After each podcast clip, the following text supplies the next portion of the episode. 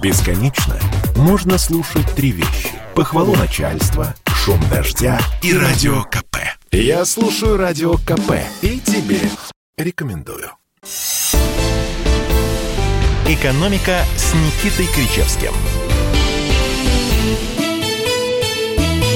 Никто не говорит, что в распоряжении власть имущих имеется бесконечное количество материальных благ, но они ведут себя так, как будто такой запас есть. Это они, ведут, они ведут себя так, как будто они бессмертны. А у гроба не то чтобы багажники, а там такое количество прицепов, что и не сосчитать. Цитата итальянского экономиста Вильфредо Паретта и, ну, до, и добавление, любимый, и да, добавление да, да, Никиты да. Кричевского, дорогого нашего любимого. Здравствуйте, приветствуем ваш, вас, Добрый наши день. слушатели любимой передачи об экономике в прайм-тайм радио «Комсомольская правда». Никита Александрович, ну, мне кажется, на этой неделе произошло отличное событие, которого мы долго все ждали, вы ждали больше всех. Наконец-то... Почему я ждал больше всех? Я говорил о том, что это случится еще в июне месяце, если мне память не изменяет. Те, кто мне не верит, могут э, проверить в телеграм-канале «Антискрепа». Но предупреждаю, если захотите подписаться, делать это нужно строго в первую, вторую минуту каждого часа. Почему? Потому что там стоит бот, отсекающий а, тех самых товарищей, которые тоже по совпадению именуются ботами, которые уже четвертую неделю меня атакуют. Ну, атакуют, атакуют, и хорошо. Ну, а мы имеем в виду, конечно же, анонсированные Владимиром Путиным выплаты пенсионерам. Именно их Никита Кричевский прогнозировал еще в июне этого месяца о том, что они случатся. Ну, собственно, должны были что-то пенсионерам в этом году тоже дать. А, обсуждалось очень долго, что это будет э, э, индексация для работающих пенсионеров пенсии, то, что... Будет то, что давно уже ожидается. И, будет, будет. Видимо, тоже, да, случится в какой-то момент. Но э, решили пока ограничиться единоразовой выплатой в 10 тысяч рублей, чтобы компенсировать инфляцию. И работающим, и неработающим пенсионерам это не называется компенсация инфляции, это называется а, дополнение к той индексации, которая будет со следующего года. И связано это с тем, что индексация само собой, а цены действительно выросли. выросли существенно больше, если брать в пересчете на месяц, нежели чем тот червонец, который а, будет роздан перед выборами. А, но, тем не менее, факт есть факт, и его можно только приветствовать. В сумме это порядка 500 миллиардов рублей. Это деньги. вместе с военнослужащими. Да, вместе с военнослужащими, курсантами, росгвардейцами, прочими служебными все, товарищами. Практически все, кто носит погоны, тоже получат. Да, да, да. А, я считаю, что это э, очень хорошая история. Пусть кто-то мне скажет, что это банальный подкуп избирателей, на что я тут же скажу, что голосование как было тайным, так тайным и останется. И никто не мешает вам проголосовать так, как велит вам ваша совесть, ребята. При этом ведь никто же не будет с бейсбольной битой стоять на выходе из кабинки и Отдай требовать... 10 тысяч рублей. Да, и требовать возврата десятки, либо же а, подписать отказ от того, что вы ее получите. Ну, или 15 тысяч рублей. Понятно, что никто этого требовать не будет. Да получайте их спокойно, тратьте вы эти деньги, голосуйте так, как считаете нужным. Никто вам слова не скажет, никто не говорит, что а, ну если вы не за Единую Россию, то от десятки откажитесь. Берите 10, голосуйте так, как считаете нужным, и ни в чем себе не отказывайтесь. Меня больше волнует такой экономический чисто аспект этой истории. Все-таки 500 миллиардов рублей – это огромная сумма, которая сейчас вливается в экономику. Вливается в экономику, причем она вливается, видимо, в потребительский сектор, вот самый такой продовольственный. Да? А, ну, по крайней мере, мы можем рассчитывать, что основная часть этих денег пенсионерам будет потрачена на какие-то самые первостепенные нужды, вы согласны? Ну, это не самая большая цифра, если смотреть на денежную массу М2. Она составляет многие десятки триллионов рублей, поэтому опасаться здесь какого-то очередного всплеска инфляции нельзя, если только э, кто-то из недобросовестных э, ритейлеров, как сейчас модно говорить, то есть продавцов, сетевых продавцов, не скажет, а мы повысили цены, потому что выплатили по десятке пенсионерам. А, ну, я думаю, что они а, говорили так в а, прошлый период, в этом году они так не скажут, потому что тут же придет а, дядя а, в погонах и спросит, а что случилось? Дядя из Федеральной антимонопольной службы может прийти? Может из прокуратуры Это, это в прийти. лучшем случае, да? Может из прокуратуры прийти, может из ФНС прийти, скажет, ребят, ну мы все понимаем, конечно, ну а давайте просто проверим, как вы работаете. Ну, кстати, сигнал из мест нам вот поступает в «Комсомольскую правду», что цены на школьные принадлежности после выплаты десятки путинской для родителей школьников все-таки повысились и повысились достаточно серьезно. Они должны были повыситься в любом случае, потому что об этом заранее еще до а, объявления о 10 тысячах а, объявили сами продавцы школьно-письменных принадлежностей. Я не знаю, почему это произошло, но, слушайте, это, как я говорю, вопрос не, нашу, не на нашу зарплату. Пусть этим занимаются те, кто отвечает за рост цен, за то, чтобы они не росли такими галопирующими темпами, как, как это было несколько месяцев назад. Другой разговор – что ничем иным, кроме как, опять же, жадностью производителей продавцов, эту историю не объяснить. А раньше было выгодно и общим местом ссылаться на девальвацию. Вот смотрите, девальвация, из-за этого все выросло и так далее, так далее, так далее. А также на пошлины также на изменения в системе налогообложения в сторону ухудшения для бизнеса, но вы, вы видите, что ничего даже близко похожего на предыдущие отговорки в этом году нет. Возникает вопрос, так что тогда случилось? Логистика подорожала, зарплаты резко повысили. А, может быть, охранная сигнализация подняла свои тарифы до безоблачных высот. Э, уборщица стала требовать больше денег. Ну, вот из-за чего? Из-за чего выросли выросли расценки. А если вы будете говорить о том, что это происходит из-за того, что э, задирают цены производители, тогда скажите, какие. Но ведь дело в том, что львиная доля школьно-письменных принадлежностей, если мы берем на круг, это импорт. А импорт, как известно, сегодня только купи. Только купи. Хочешь оптом, хочешь в розницу, покупай, нам это будет очень хорошо я, и приятно. Я тут улыбаюсь, потому что читаю сообщение в нашем чате. Кстати, э, напомню, плюс семь девять шесть семь двести ровно девяносто семь ноль два, WhatsApp, Viber, Telegram. И вот наш слушатель из Московской области говорит, нужно было просто не объявлять о выплатах, а молча их перечислить, тогда бы не было повышения цен. Как вам да, такое решение проблем? Просто утром просыпаешься, а тебе десятка. Непонятно от ну, кого, непонятно да, за что. возникли бы вопросы, а с чего вдруг там 10 упало, и что с этими деньгами делать? Начали бы атаковать банки. Зачем? Зачем? А почему, собственно, это нужно скрывать, я не понимаю.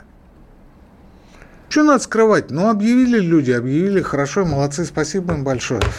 А, школьникам по 10 дали на 1 сентября. Я очень надеюсь, что эта выплата будет регулярной. Что касается пенсионеров и военнослужащим, то а, вот то, что было в первые полгода с инфляцией, отчасти это компенсирует. А есть очень большие надежды на то, что инфляция в будущем не будет э, расти такими же серьезными, не сказать, бешеными темпами, как это было в предыдущие месяцы. Да, собственно, она и не растет. А, есть такое мнение, которое я встречал на этой неделе, о том, что власти нравится вот э, идея единоразовых выплат по одной простой причине, потому что она не несет за собой последующих обязательств, в отличие от системных это мер. Не, это не так. Это не так. Не слушайте, вот вы как начали говорить, ну вот э, природное врожденное воспитание не позволило вас перебить на полусловие, Алексей Валерьевич. Не слушайте вы всяких идиотов, в конце концов, потому что ведь что есть так называемые разовые выплаты? Это автоматом надежда на то, что они будут продолжаться и дальше. Ну, то есть вот... Надежда умирает последней. Если бы, если бы не выплатили, никто бы и не надеялся, никто бы и не рассчитывал на то, что, а вот, может быть, в следующем году будет то же самое. Но как только выплатили, как только выплатили, тут же возникает надежда на то, что и в следующем году, скажем, на подготовку детей к школе, точно так же по десятке раздадут. Ну, это же очевиднейшая вещь, это психология. От этого никуда не денешься. Это история не только для России, это история для всего мира. Везде так. Психология у человека одинаковая. Ну, плюс-минус, давайте так говорить. В любом случае, если государство решило подсобить, скажем, родителям школьников, а, нет никаких поводов отказаться от э, этой практики в следующем году. Вот раз уж мы коснулись психологии, заодно хотел вас спросить. Жадность вы упомянули. Жадность в этом году часто вообще употребляется в применении к экономическим новостям. Это тоже черта э, российского менталитета, как вы говорили на прошлой передаче про зависть, или это универсальный такой человеческий феномен? Да и жадность и зависть универсальные феномены. Вы думаете, где-то в других странах по-другому? Ну, зависть вы называли э, У нас она развита, развита российским мне грехом. кажется, больше, потому что в, за рубежом, особенно в странах Северной Европы, там, где более широко представлен протестантизм, ну и отчасти протестанты, конечно, заселяют Америку, а зависть не поощряется, не культивируется, не очень-то сильно одобряется, потому что там принято считать, что если человек а, что-то имеет и имеет на протяжении, скажем, нескольких поколений, то это заработано тяжелым, а, кропотливым трудом.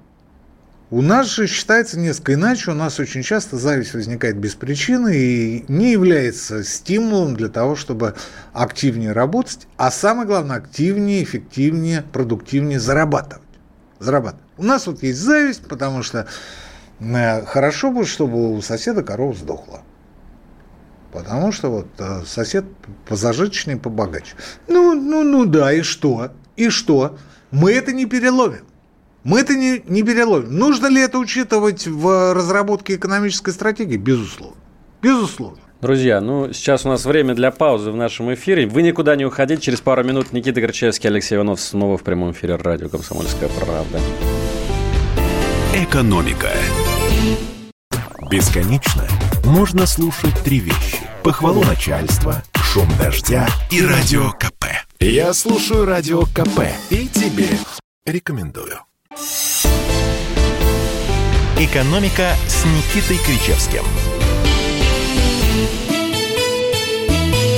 Ну, мы продолжаем. Никита Крычевский, Алексей Иванов, прямой эфир радио «Комсомольская правда». Сейчас будем обсуждать последние экономические новости. Прям, ну, классическое сообщение в нашем чате, Никита Александрович. Сейчас слушаю. А почему только пенсионерам и военным? Да. А почему работникам, которые платят налоги, ничего не дают? Это мы про 10 тысяч, которые Путин выделяет. Вот вы говорили до перерыва про зависть. Вот Завидуйте она... молча, дорогой наш слушатель. Вот какая история? Дело в том, что пенсионеры свое уже отработали, выработали свой трудовой ресурс, а вы?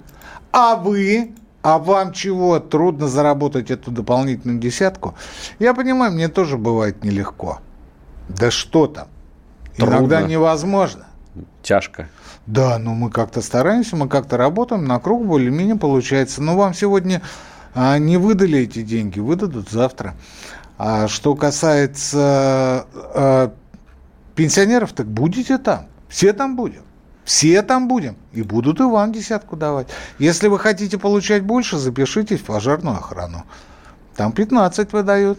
Ну, я не говорю про вооруженные силы. В Росгвардию. В Росгвардию можете пойти. Там Курсантом можете ребят. стать. Ну, короче говоря, надевайте погоны общем, и будет урок вам счастье. конструктивного отношения жизни от Никиты Крачевского. Плюс семь девять шесть семь двести ровно девяносто семь ноль два. Ну и на этой неделе Владимир Путин был, конечно, главным ньюсмейкером. Я хочу еще одну цитату его привести, одну тему, которую он обсуждал. Стойте, стойте, стойте. Давайте еще раз акцентируем. Конечно, велик соблазн, особенно у людей со светлыми лицами, заявить о том, что а Путин выступил с этими инициативами, я имею в виду 10 и 15 тысяч рублей на съезде «Единой России», и это не что иное, как банальный подкуп избирателей. Так вот я вам еще раз говорю, никто вас не заставляет голосовать за «Единую Россию». Ни Иванов, ни Кричевский, ни Путин, ни даже Медведев. Он что-то такое там говорит, ну и пусть. Ему положено, он лидер партии. Вы можете голосовать за того, за кого считаете нужным. Можете вообще не голосовать, можете испортить бюллетень. Что вы такое призываете? Вариантов масса. Я говорю о том, что есть варианты. Варианты есть у вас всегда. Не можете, прийти можно. Можете не прийти. Можете прийти, забрать бюллетень на память. Можете его испортить. Можете проголосовать за любую а, партию и за любого человека, который вам по нраву. Можете проголосовать за Единую Россию. Никто не неволен. Но при этом 10 тысяч никто не отнимет, никто, повторюсь, с бейсбольной битой не будет стоять у выхода из избирательного участка и не требовать с вас вернуть 10 тысяч за то, что вы якобы проголосовали а что, даже того. дадут 10 тысяч? Вы знаете, дадут всем. Потому что политический спектр может быть любым. И все это граждане одной великой страны. Я здесь не преувеличиваю и не передергиваю. Ну что ж, давайте теперь перейдем к еще одной э, новости, которой нас э, одарил Владимир Путин на этой неделе. Э, он сформулировал ни много ни мало национальную идею России. По-моему, последний, кому это удавалось, это был Путин. тоже... Это был тоже Путин. Нет, это был Уваров, министр нет, просвещения, которого вы вспоминали. Не надо, вот не надо о секс-меньшинствах, Алексей Валерьевич. Это был Путин, он сказал, что национальная идея – патриотизм. А, вот так вот. Конечно, ну, что я пропустил этот момент. Ну, у, общем, него, у, него, новые... у него, надо сказать, что вот э, приоритеты несколько меняются с, с э, возрастом, со временем. Вот э, год-другой назад говорил о том, что национальный идея патриотизм, хотя патриотизм – это врожденное чувство, например, как любовь там, к матери, например, там, забота о детях о старших родственниках. Ну, идет, потому что процесс, процесс да, формулирования. Патриотизм – это любовь к родине. Ну, давайте послушаем, что теперь Владимир Путин говорит о национальной идее. Я э, своим голосом прочитаю. Считаю, что крепкая, благополучная семья, в которой растут двое, трое, четверо и больше детей, по сути, и должна быть этим образом будущего России, заявил Владимир Путин и добавил, что ничего иного придумывать не нужно. То есть поставил такую жирную точку. Как вам эта формулировка? Ну, насчет жирной точки э, он не говорил ничего. Он сказал, ничего иного придумывать не нужно. Все, а, отставить дискуссии. Ну хорошо, потому что я-то уже все придумал и сказал. А, так что Владимир Владимирович это не ко мне, как видно, обращал. А, два нюанса. Первый нюанс э, образ будущего это, это я и моя семья, поскольку у меня растет четверо детей. Несовершеннолетних детей. Двое совершеннолетних, а четверо несовершеннолетних. Так что я... Э, ну, в семье не без меня, как говорится. Но, тем не менее, я вот э, олицетворяю собой, ну, пусть кривенько, но образ будущего России. Я и моя семейка. Почему бы нет? Почему бы нет? А почему бы не дат?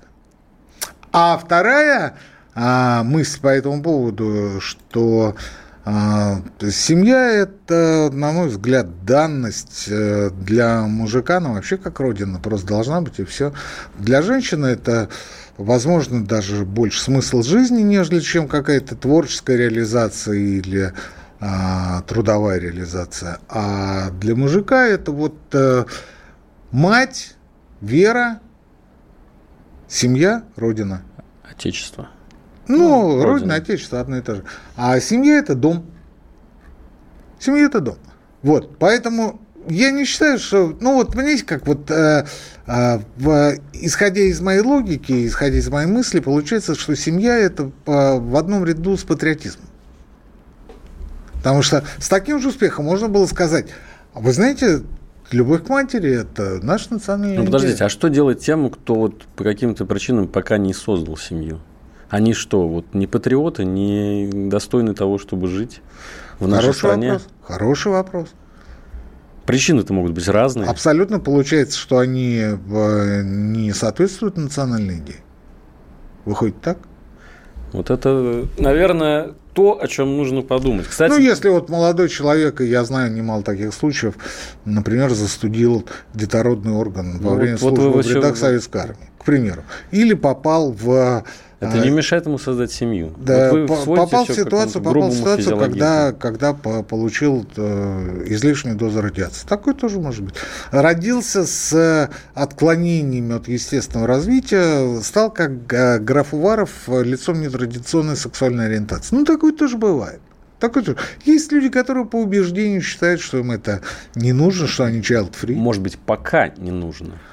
Может быть. А есть люди, у которых это не получается по самым разным причинам. Вот они хотели бы, да вот не слеглось. Не сложилось, понимаете? И, и что им говорить о том, что, ребят, вот э, кровь из носа, а ты должен э, соответствовать национальной идее, мне кажется, нет. Мне кажется, нет.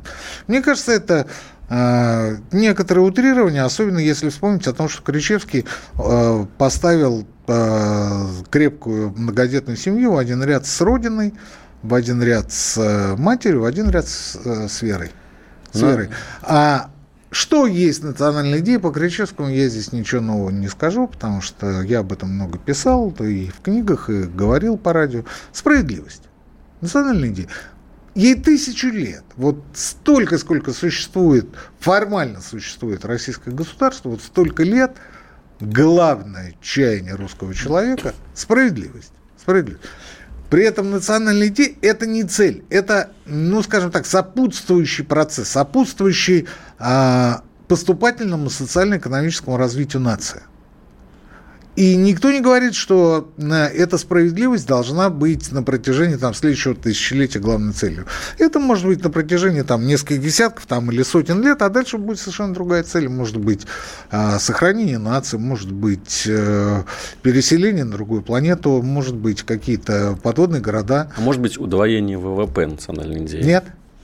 Была же у нас такая Нет, потому идея. что, потому что это имеет отношение к экономике, а вы знаете, нация в целом а, занимается еще и другими делами, кроме как э, удваивать ВВП, потому что ведь есть масса людей, которые непосредственно ВВП не создают, например, там те же самые врачи, учителя, люди науки, фундаментальной науки в первую очередь, военные, представители сферы безопасности, инвалиды, пенсионеры. Да их много, а дети – так что удвоение ВВП не прокатывает. А вот то, что касается справедливости, об этом мечтают все. При этом э, справедливость совершенно не обязательно э, должна быть исключительно перераспределительной. Если вы подумаете, что я имею в виду прогрессивное налогообложение, вы ошибетесь, потому что это отнюдь не только прогрессивная шкала подоходного налога. Это может быть, например, э, справедливость как честность. Это может быть создание равных возможностей, разных условий для всестороннего развития молодежи. Ну, например, а, равный доступ к получению образовательных услуг. Его сегодня нет. Его сегодня нет. Сегодня, если у тебя есть копеечка, если у тебя есть связи, то у тебя все будет хорошо. Каких-то грантов, а, каких-то сумм, которые могут выделить, э, ну, скажем, э, так называемые олигархи, этого тоже практически нет. И люди сегодня, видя, что хорошее образование умному ребенку дать, скорее всего, не получится, пытаются продать и квартиру, и дачу, и машину, и э, набирают долги, потому что вот они ставят на будущее своего ребенка. Они меняют место жительства, они берут подработку. Это не есть хорошо, это не есть справедливо. Это не есть справедливо.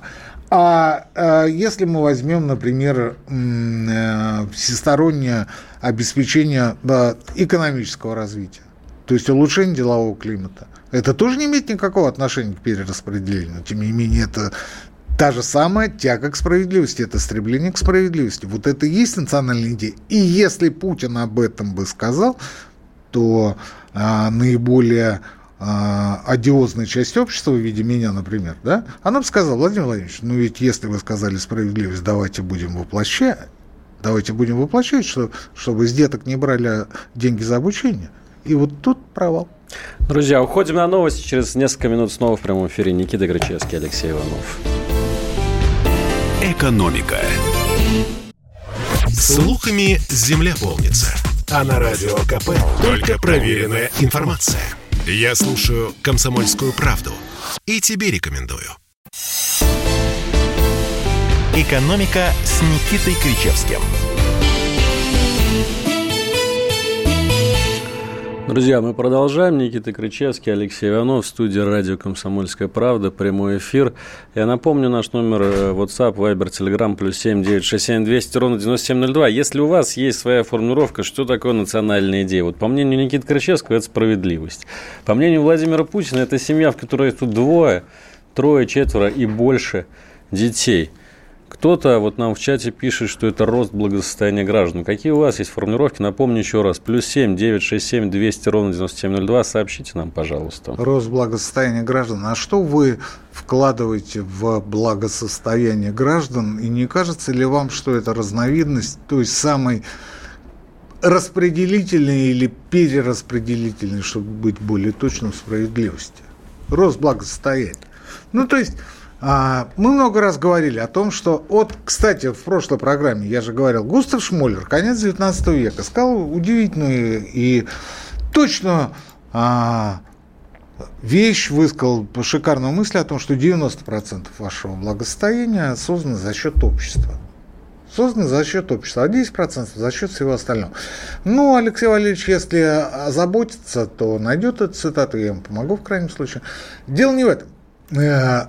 Разговор о том, что если вы уходите в мир иной или собираетесь кому-то передарить а, наше вами самыми разными путями благосостояния, такое бывает в нашей стране, а в нашей стране, слушайте, да, про железные дороги. Я все говорю, Иванов, давай про железные дороги поговорим. Он говорит, не, Никита Александрович, обойдешь. Так что же вас Погодите, э, вам вот, запретит? Так вот, так вот я к чему? Я к тому, что, я к тому, что а почему нет налоги, налога на наследование дарений, если мы говорим о крупных, крупнейших состояниях, состояниях, ну, например, там а, выше 10 тысяч мрот, то есть выше ну, тысячи МРОТ или 10 тысяч выше, там 12, 12 тысяч 792 рублей умножить на, соответственно, тысячу или 10 тысяч, это получится а, порядка 127 миллионов рублей. Вот все, что выше, должно облагаться по повышенной ставке. Все, что ниже, как был, так и остается. Как был, так и остается. Но все, что выше, будь добр, 35% отдай в казну. Почему? Потому что ты учился, потому что тебе делали прививки, потому что ты отдыхал в пионерском лагере, потому что тебя защищали, пока ты э, занимался черти чем, э, потому что наука двигалась вперед и создавала тебе более комфортные условия, потому что Чубайс, в конце концов, не развалил энергетику окончательно, и тебе было тепло и светло, пока ты занимался повышением э, своего благосостояния. Все это так или иначе связано с вкладом общества твое благосостояние, вот рост благосостояния. И, ну хорошо, вот все заняты ростом благосостояния, все растет, обогащайтесь всеми возможными способами, воруйте, крадите, подделывайте, выпускайте контрафакт, обманывайте, мошенничайте, ну, если не поймают, конечно.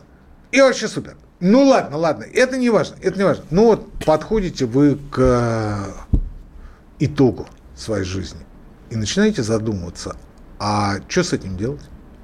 И тут вы понимаете, что возникает проблема. Хоть не умирай. Хоть не умирай. Понимаете? Это не выход. И вы считаете, что это справедливо?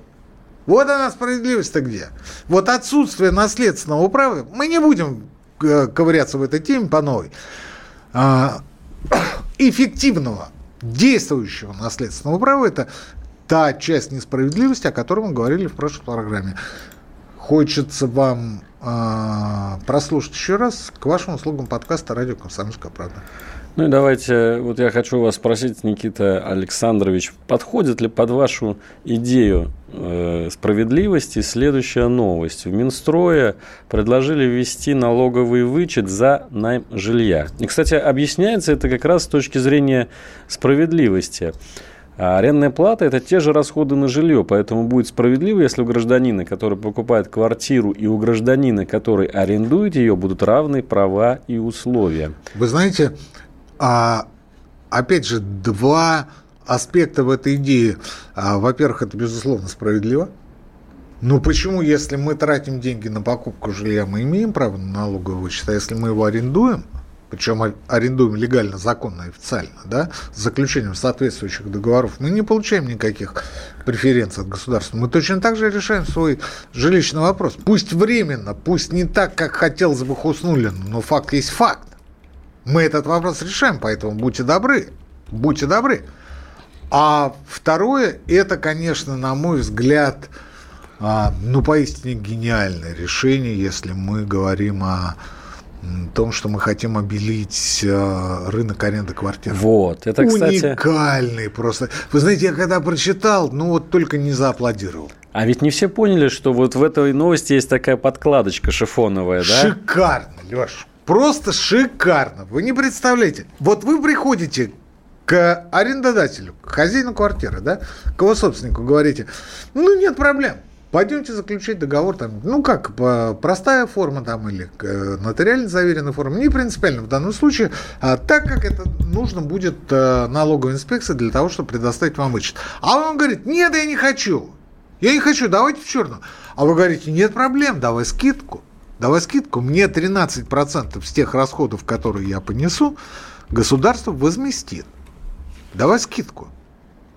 И он оказывается в ситуации, когда а, он потенциально может потерять клиента, это первое. Второе, потенциально потерянный клиент может стукануть на него в налоговую инспекцию, что товарищ не согласился, и к нему тут же придут, ну или через какое-то время придут с проверкой.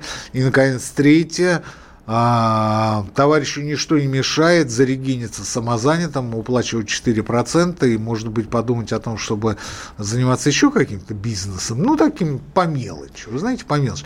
Идея, я вам еще раз говорю, ну, просто гениально. Я сейчас прочитал, вот специально вбил да, данные, сколько же составляет серый рынок на арендном жилье. Представляете, 95%. По данным Дом РФ. 95%. Не принципиально сколько. На мой взгляд, меньше. На мой взгляд, меньше, потому что очень много людей в последние годы зарегинились как самозанятые и платят 4% с этих доходов. Очень много этих людей. Вы не поверите. С кем не поговоришь, а, э, человек говорит, нет проблем, я получаю на карту, плачу 4%, чувствую себя спокойно, если кто-нибудь придет, пожалуйста, у меня есть все выписки с карточного счета. Я абсолютно чист. Ко мне никто не придет, и не а, скажет мне о том, что я а, жульничаю с налогами и не насчитает мне, скажем, штрафных санкций помимо 13%, еще так, скажем, процентов 30 от суммы, которую не доплатил. Очень много. 95% это цифры, которые были актуальны, ну, скажем, лет 10 назад. Ну, 10 лет назад я, я бы согласился, плюс-минус. А сегодня нет. Ну, я бы сказал, что, наверное, 60 на 40. 60 на 40. 60 предпочитают сдавать в черную, а 40 уже обеляются, потому что, ну, это элементарно выгоднее. Это элементарно выгоднее, и потом это дает тебе какие-то права. Права, когда у тебя возникает конфликт с арендаторами, и ты приходишь, например, там, в правоохранительный орган или еще куда-то, а, первый вопрос, который тебе задают, а вы в черную сдаете? И ты начинаешь понимать, что твоя позиция становится резко хуже, уязвимее по сравнению с тем, что могло бы быть, если бы сказал, как ты в черную, что это вы такое мне говорите? У меня договор, у меня сеть. Может быть, он заключен или заключен не так, как надо. Но это же второй вопрос. Я плачу налоги. Ну, я вот тут подумал, Никита Александрович, а насколько справедливо, коль уж мы начали в таких категориях выражаться, вообще считать самозанятыми тех, кто сдает жилье? Ведь это имущество человека. Эдак мы скоро будем э, самозанятыми называть, например, дачников, которые получают доход в виде клубники со своих дачных участков. Стоп, стоп, стоп. Они получают натуральный продукт в виде клубники. Если они заняты реализацией этой клубники, тогда они получают доход. Ну, согласен, но... Формально он должен облагаться налогом. Ну, то есть, по-вашему, э, нормально то, что человек, который сдает свою квартиру, должен еще 4% с этого отдавать государству? Или, или может быть... Тут... Видите э, ли, это доход. Это доход. Мы все понимаем, там, эта квартира была там куплена на мои деньги, я их там честно заработал, я с них платил налоги, вот теперь я должен еще раз платить налоги. Речь не о жилье, не о квартире, речь о доходе. О доходе. Если ты имеешь доход, ты, как все нормальные люди, не только в России, но и во всем мире, должен уплачивать с этого дохода определенный процент в бюджет. И это абсолютно нормальная практика, при, при том, что 4%, на мой взгляд, ну... Это по-божески. Не то, что по-божески, это вообще ни о чем. Это вообще ни о чем. Так же, как вот я, как индивидуальный предприниматель, плачу 6%. Ну, свыше 300 тысяч в год, э, плюс 1% пенсионный фонд. Ну, тоже ни о чем. Ведь я не плачу подоходный, я не плачу НДС, я не плачу налог на прибыль. Я имею полное право со своего расчетного счета как ИП перевести деньги на свою пластиковую карту и снять их в том объеме, в котором я их перевел. Вы представляете, где еще, в какой стране такая халява? Остается только пойти и эти деньги, извините, заработать найти. И вот с этим возникает проблема, а почему мне государство не построит булочную, чтобы я, может быть, даже согласился хлеб выпекать. Или помещение не предоставить для этого. Ну, вот видите, ребята, вы знаете, ну вот не предоставляет оно как-то. Плохое у нас государство. Я же не спорю с вами. Оно должно всем предоставлять помещения и булочные. Я о другом. Я о том, что оглянитесь по сторонам. Совершенно не обязательно заниматься выпечкой хлеба. Есть масса других более прибыльных и более интересных занятий.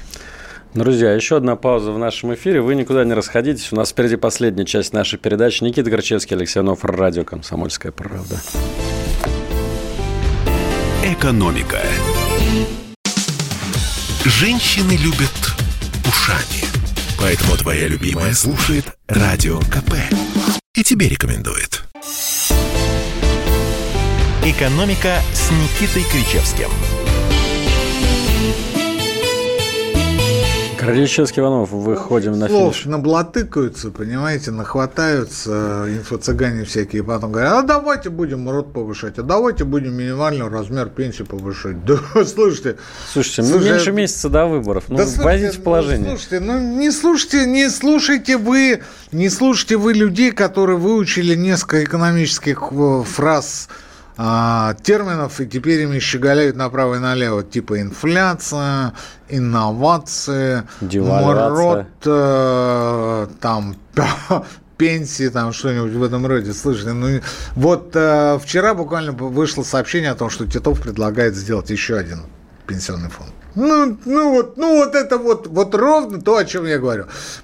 А в то время, когда наш с вами коллега, мистер Жириновский, говорит, да надо нахрен вообще разогнать нынешний пенсионный Дискуссия, фонд. дискуссия. Да, да, выходит и так, а давайте мы их В итоге оставят тот, который да, есть. Давайте да. два сделаем. Я вообще не... Ну, хорошо, хорошо. А, а, Дело в том, что вот говорят, а вот мы будем через бюджет, значит, эти деньги перераспределять. У меня тут же возникает вопрос. Как будет называться организация, которая будет перераспределять через бюджет эти деньги, которые пойдут на выплаты пенсии? Вот сейчас она называется Пенсионный фонд России. Как она будет называться в будущем? Ну, вот Распределительный определ... фонд, я предлагаю да. запатентовать. Да, да, распределительный фонд э, или еще что-нибудь. Напишите, кстати, Иванову, Алексей Валерьевич, по какому номеру? Плюс семь девять шесть семь двести ровно девяносто семь ноль два. Вот. А Видите, да, какая интересная история? Проблема нынешнего пенсионного фонда, в тысячный раз повторяю, запомните, зарубите себя на носу, и потом а, можете везде, разогнув, извините, пальцы, а, произносить эту фразу. Проблема пенсионного фонда в том, что у него масса нестраховых функций. Например, выплата героям Советского Союза. Ну, мат-капитал. Мат-капитал, ежемесячные денежные выплаты и прочее, прочее, прочее. Даже вот те самые деньги, о которых мы с вами толдычим всю дорогу, там, школьникам или еще кому-то, пенсионерам, военнослужащим, они тоже идут через Пенсионный фонд России. С какого, извините, лешего? Есть отдела социального обеспечения, по-советски СОБЕСы.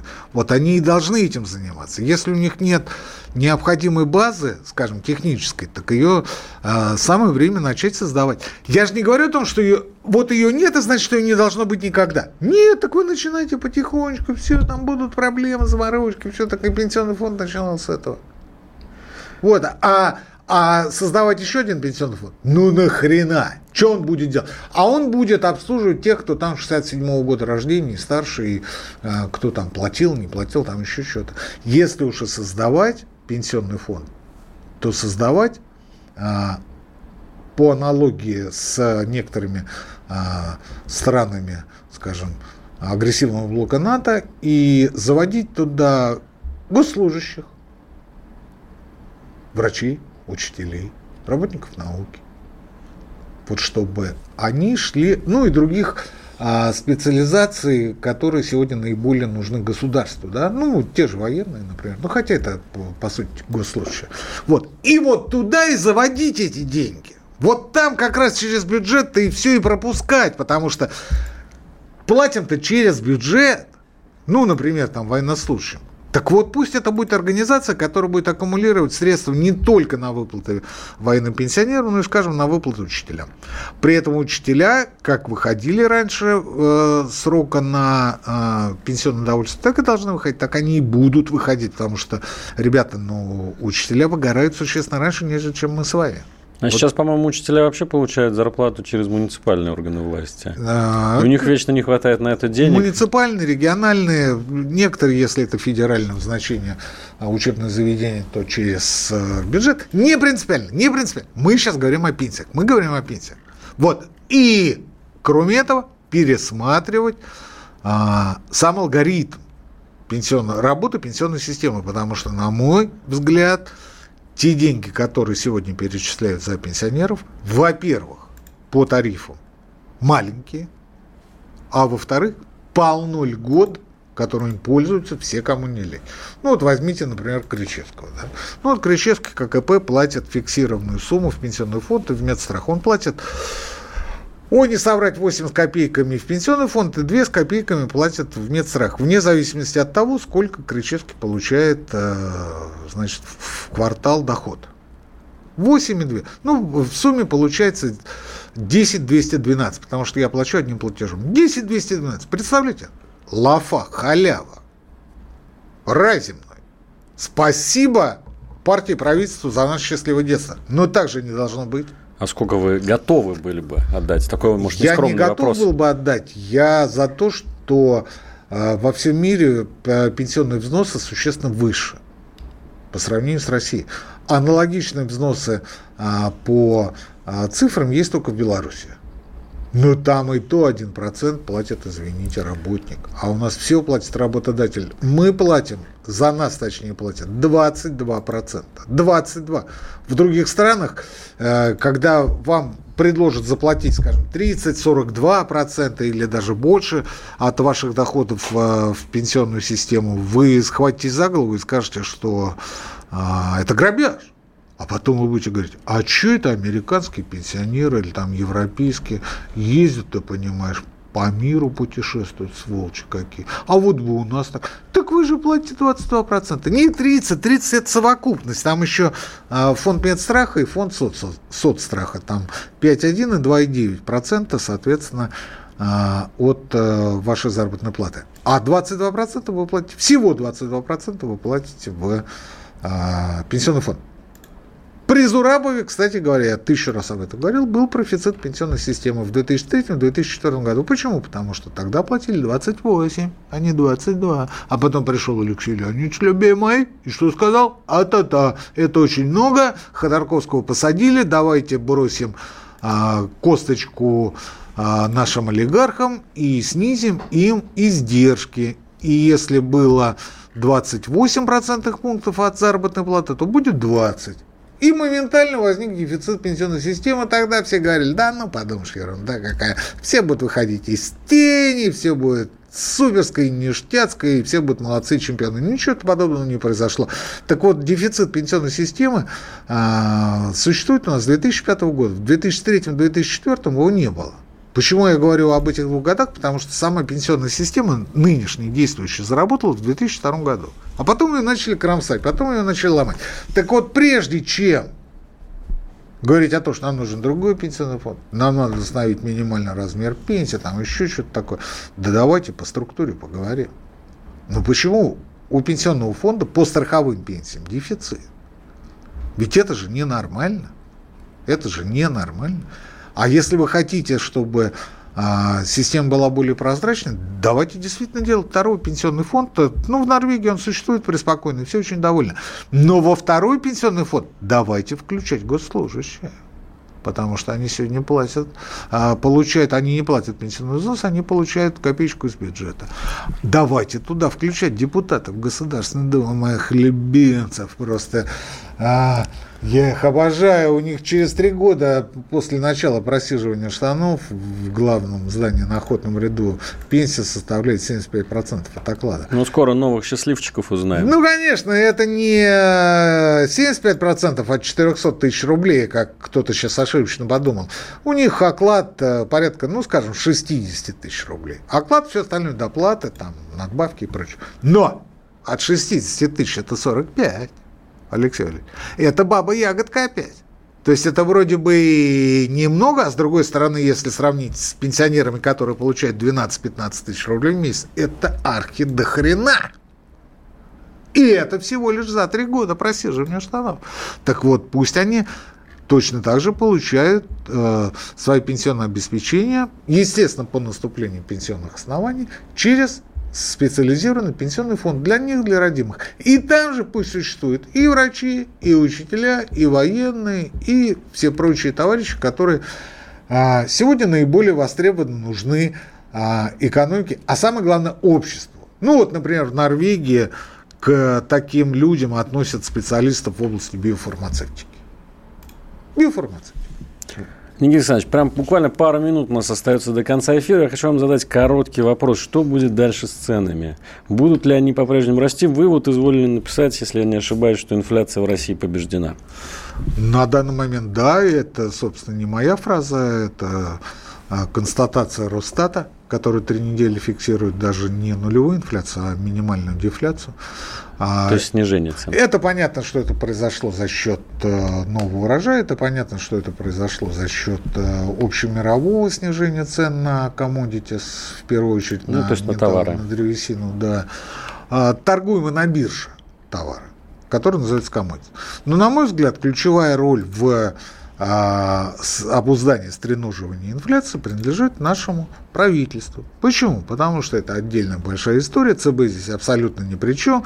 Мне подсказывают, что нам осталось минута до конца эфира, я предлагаю Алексею Валерьевичу поговорить об этом в следующий раз, если, конечно, мы доживем, будем живы-здоровы, и все у нас будет хорошо. А пока я должен сказать, что все наши дорогие слушатели центральной части России а, – должны предвкушать хорошие, солнечные, теплые выходные. Последние выходные этого лета. И что нужно успеть сделать? Нужно успеть насладиться хорошей, теплой, солнечной погодой. Нужно выехать на природу, нужно посвятить э, эти дни детям. Э, нужно просто отдохнуть. А потом 1 раз. сентября. А потом 1 сентября, а потом тяжелая осень. И не забывайте о том, что скоро нам на выборы. Друзья, прощаемся с вами до следующей недели. Никита Крычевский, Алексей Иванов, Радио «Комсомольская правда». Всего вам доброго. Экономика.